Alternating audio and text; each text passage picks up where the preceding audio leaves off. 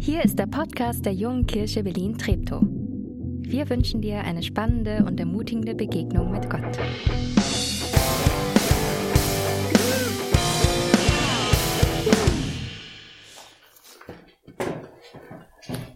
So, aus der Sommerzeit mitgebracht. Was bringen denn die Pastoren euch aus ihrem Sommer mit? Und manche haben vielleicht auch gedacht, ähm, machen die auch mal Urlaub äh, oder was? Oder ähm, denken die schon in ihrem, in ihrem Urlaub schon wieder über äh, die neue Predigtreihe nach? Wahrscheinlich liegt die Wahrheit irgendwo dazwischen. Mein Thema, das ich dir mitgebracht habe, das kommt eigentlich nicht aus der aus meiner Sommerpause oder aus meinem Sommer, sondern es beschäftigt mich eigentlich schon seit der Corona-Zeit. Aber ich habe im Sommer ein, nicht zu nah dran eigentlich, ähm, ich habe im Sommer ein Bild äh, gefunden und vielleicht ist das so eine äh, Pastorenkrankheit, ähm, aus allem, was man sieht und entdeckt, irgendwie eine, eine Predigt zu machen. Ich habe ein, ein Bild gefunden, das das Thema, das ich dir heute näher bringen möchte, irgendwie auf den Punkt bringt, für mich auf den Punkt bringt und ich hoffe auch für dich auf den Punkt bringt. Und dazu habe ich dir Folgendes mitgebracht. Jetzt muss ich mal in die andere Kamera schauen. Und zwar, äh, ein Moment.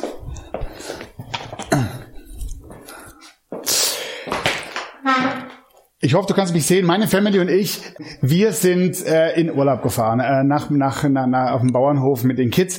Und wie das immer so ist, wahrscheinlich kennt es keiner von euch, du packst, du packst Dinge in deinen Koffer rein und denkst, ah, da geht noch was, da geht noch was, es muss ja alles noch mit. Und dann drücken die Kinder noch ihre Spielsachen rein.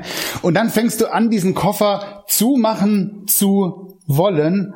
Und du merkst, Mist, hey, das ist ja krass. Und dann legt man sich drauf und dann fängt man an ah, und man drückt das Ding zu und denkt, es muss doch irgendwie gehen. Man hat so diese Bilder ähm, äh, äh, äh, noch im Kopf vom Flughafen, wo die Dinger aufplatzen und alles. Äh, aber passiert nicht. Wir sind ja mit dem Auto unterwegs und, und, und du schnürst das zu und bei der Hälfte merkst du, oh, ich weiß nicht, ob das funktioniert. Irgendwie ist das Problem, du hast da so viel drin und es scheint alles an diesem einen Reißverschluss zu hängen. Der ist völlig unter Spannung. Äh, und die Frage ist, hoffentlich reißt das Ding nicht, hoffentlich geht der Koffer dadurch nicht kaputt.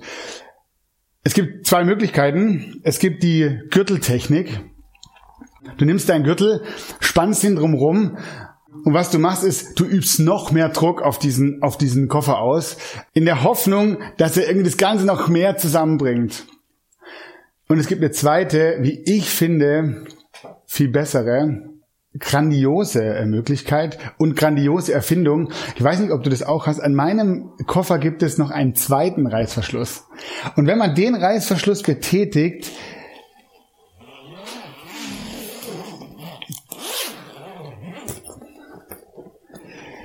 dann kommt mehr Luft, dann kommt mehr Volumen, dann kommt mehr Möglichkeit in den Koffer hinein. Und siehe da, der Koffer lässt sich im Normalfall auch äh, einigermaßen anständig äh, schließen.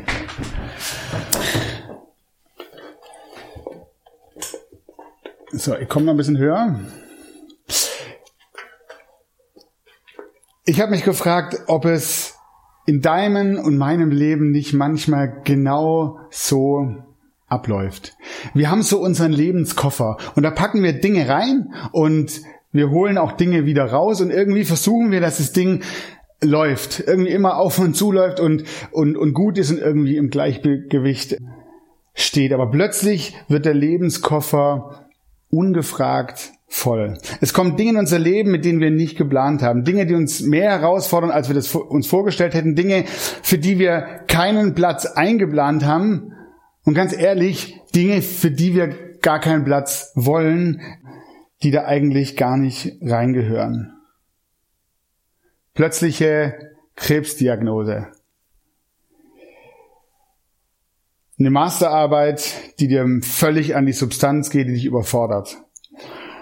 Überforderung im alltäglichen Job, Kinder, Haushalt, Partnerschaft, Freizeit, zu viel, irgendwie alles zu voll. Oder die Sorge, hey, ganz ehrlich, wie geht es weiter? Die Zahlen, die steigen wieder Wir hatten Covid-19 irgendwie schon auf die Seite gelegt.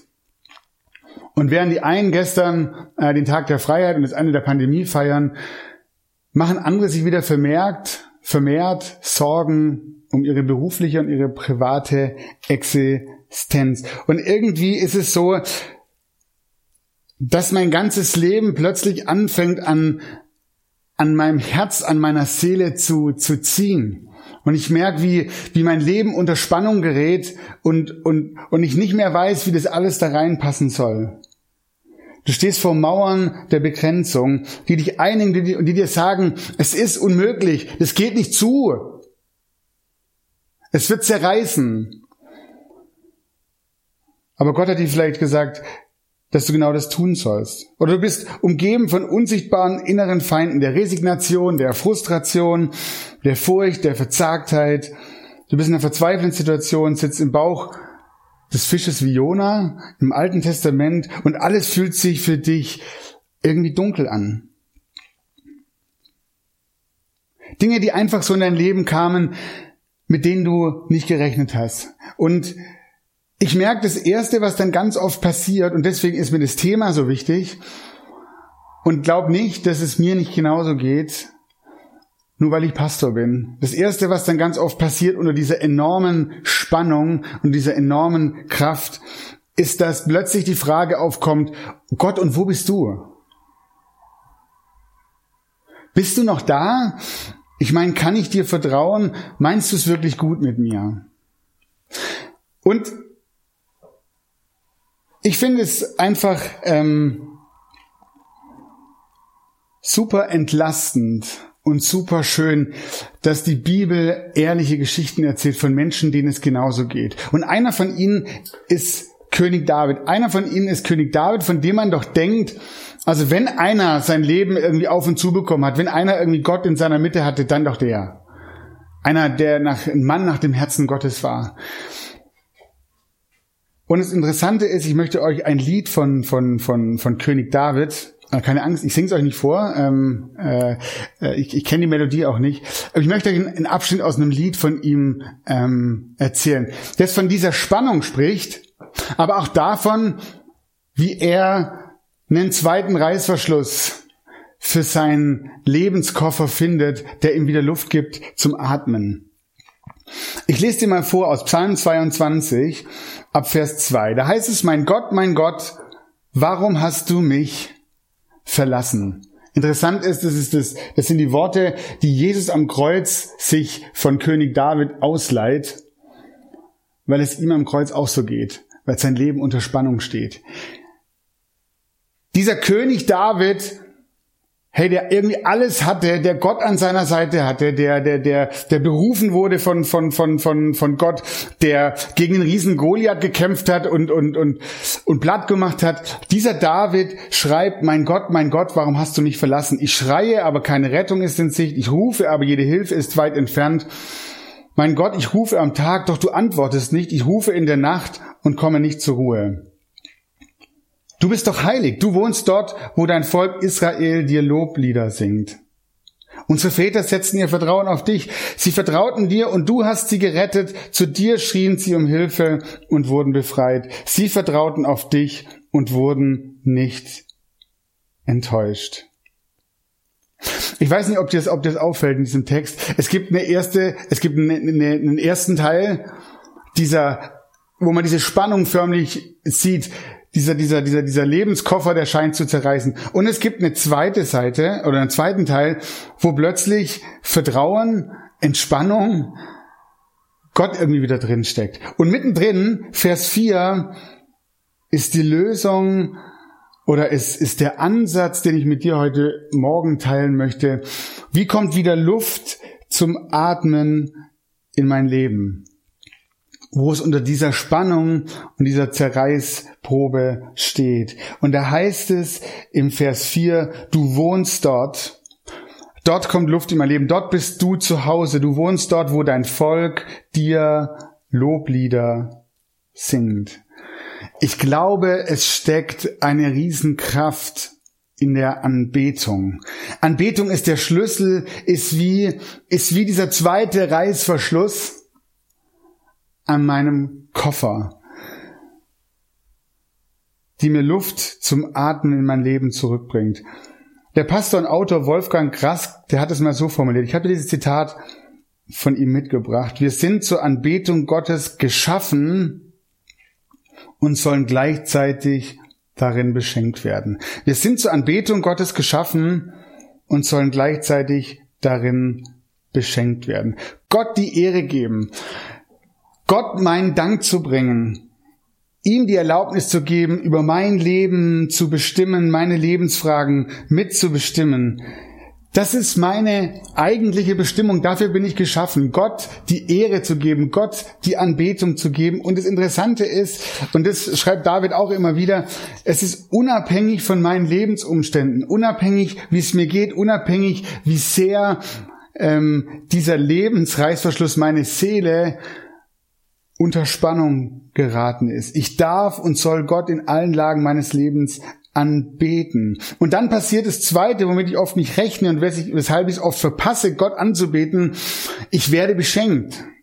Ich werde beschenkt. Es kommt Luft in mein Leben. Im Neuen Testament erlebt es Paulus und sein, und, und, und, und sein Kollege Silas, beide Gemeindegründer, sind unterwegs um diese gute Botschaft, dass Gott die Menschen liebt, dass Jesus kam, um uns frei zu machen Sie werden dafür eingebuchtet, weil Leute das nicht hören wollen, sagen, was ihr erzählt, ist ein Quatsch und ihr bringt hier eine Irrlehre in unser Land. Und sie werden ein, äh, eingelocht und äh, äh, festgekettet äh, und hängen im Kerker fest. Zerreißprobe. Und dann fangen sie an, so steht es in der Bibel, dann fangen sie an, Loblieder zu singen völlig absurd, völlig abwegig, in einer, in einer, in einer Situation, die, wo eigentlich die Frage ganz laut ist, und jetzt Gott, wir waren für dich unterwegs und jetzt, wo, wo, wo stehen wir, wo, wo bringst du uns hin? Dann fangen die an, Gott anzubeten und Gott groß zu machen. Und das Verrückte passiert, ihre Ketten fallen ab, die Türen springen auf und die beiden gehen raus. Es kommt Luft zum Atmen, es kommt wieder Gottes Gegenwart, Gottes Nähe die unter dieser enormen Zerreißprobe äh, weg waren, wieder in ihr Leben. Der Martin hat gesagt, wir sind im sechsten, im sechsten Monat äh, äh, im, im Livestream. Krass, schon fast ein halbes Jahr. Und wenn ich zurückblicke und deswegen auch das Thema, ich glaube, was Corona versucht hat, uns zu nehmen oder äh, versucht uns zu nehmen, ist die Anbetung. Wir haben aufgehört, ja, weil es irgendwie auch nicht mehr irgendwie ging, sich zu treffen. Wir haben irgendwie aufgehört, gemeinsam, so richtig gemeinsam zu singen und gemeinsam Gott anzubeten. Und ich habe gemerkt, das hat was mit meinem eigenen Anbetung gemacht. Ich habe aufgehört, zu Hause Lieder zu singen. Ich habe aufgehört, vielleicht in, in, in der Routine, die ich hatte, zu beten, Gott zu begegnen. Mit den Menschen gemeinsam, die es in der Bibel gibt, die Gebete zu sprechen und an Gott dran zu bleiben. Und ich merke aber, ich entscheide jeden Tag neu. Ich bin der, der entscheidet, will ich Gott anbeten oder will ich es nicht? Und ich merke, wie sehr ich euch dazu brauche, wie sehr ich die anderen dazu brauche, dass wir gemeinsam anbeten. Ich freue mich so, dass es wieder möglich ist. Deswegen machen wir den, heute den zweiten größeren Lobpreisblock auch nach der Predigt, nach dem Abendmahl. Und mit Mundschutz gemeinsam leise zu singen, wieder anzufangen, Gott anzubeten und zu merken, ah, er ist da. Luft kommt irgendwie in mein Leben hinein. Anbeten mit Liedern, anbeten mit Worten aus der Bibel, mit, mit vorformulierten Gebeten, die andere für mich vorgebetet haben, wie König David, mit freien Gebeten, mit freien Worten, draußen in der Natur, drin im Gottesdienst, alleine, aber vor allem auch mit anderen zusammen. Ich will dir am Schluss zwei Arten von Lebenskoffern, in denen du dich vielleicht momentan befindest, vorstellen. Zwei unterschiedliche Möglichkeiten, wo du gerade stehst.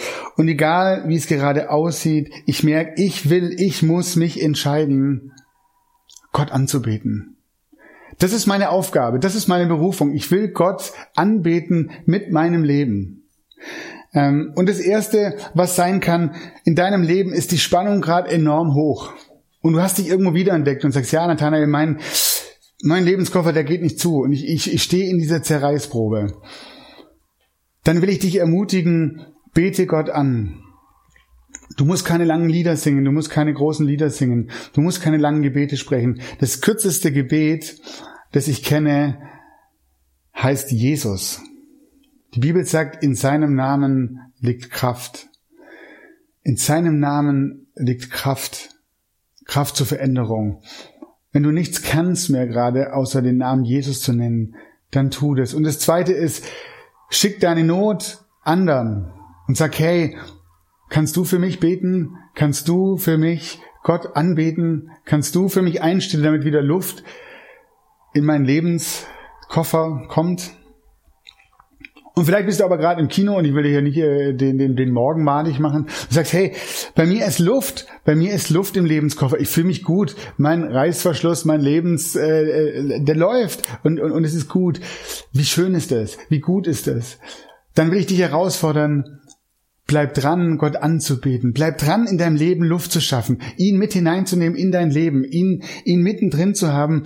Und wenn dann Zeiten kommen, wisst ihr, das Beste ist nämlich, ähm, bevor ich anfange zu reißen an diesem Koffer und irgendwann merke, ah, da gibt's noch einen zweiten Reißverschluss, ist manchmal sinnvoll, man macht zuerst den zweiten Reißverschluss auf und dann ist, ah, dann läuft der erste auch viel besser. Und ich glaube, das ist das, was passiert, wenn mein Lebenskoffer noch nicht so voll ist. Zu sagen, ich, ich will Gott anbeten, ich will ihn mittendrin haben. Nicht erst dann, wenn es schwer wird, nicht erst dann, wenn die Sorgen kommen. Und das zweite ist, wenn, wenn, wenn es in deinem Lebenskoffer gerade gut aussieht, dann bete für andere. Nimm andere mit hinein in deine Anbetung. Ich habe eine Pinnwand, da stehen Namen von Menschen, wo ich weiß, deren Leben steht gerade in dieser Zerreißprobe. Und die stehen da und ich, ich will für diese Menschen beten. Wir haben eine, ein Gebetstreffen jeden Mittwoch. Wir haben ein Gebetstreffen, wo wir uns auch online austauschen. Und wenn du ein Anliegen hast oder Anliegen brauchst, um zu beten, dann melde dich einfach bei mir und du kannst in diese Gruppe aufgenommen werden. Du kannst mit uns gemeinsam anbeten, damit es bei anderen auch wieder Luft wird und Licht wird. Last but not least, am Ende Du hast eine Idee, wie wir in den nächsten Wochen gemeinsam Gott anbeten. Dann, dann schick mir deine Idee. Ähm, ich finde, äh, wir müssen hier zusammen denken und zusammen machen. Oder du sagst, weißt du was, äh, äh, ich schnapp mir die Gitarre und, und, und, und in meinem Wohnzimmer sind noch fünf Plätze. Corona-tauglich mit Abstand.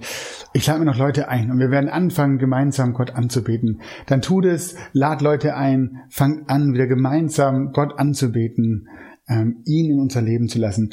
Ich war am äh, letzte Woche bei äh, Grüße gehen raus an Luisa und Mimi in der WG und äh, ich habe ein Bild mitgebracht noch. Das hängt bei äh, das hängt bei Luisa an der an der w am WG-Zimmer und da steht Lobpreisstraße äh, drauf und ich habe gedacht, ja, ich, ich, ich muss mich wahrscheinlich immer wieder entscheiden in meinem Leben, auf welcher Straße will ich unterwegs sein? Auf welcher Straße will ich Menschen mitnehmen?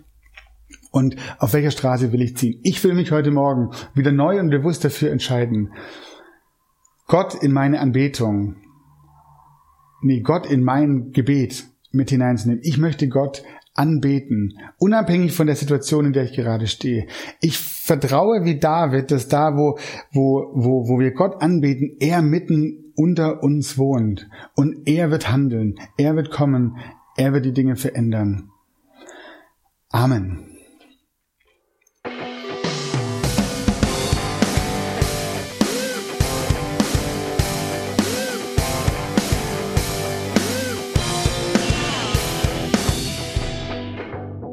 Du diesmal dabei warst.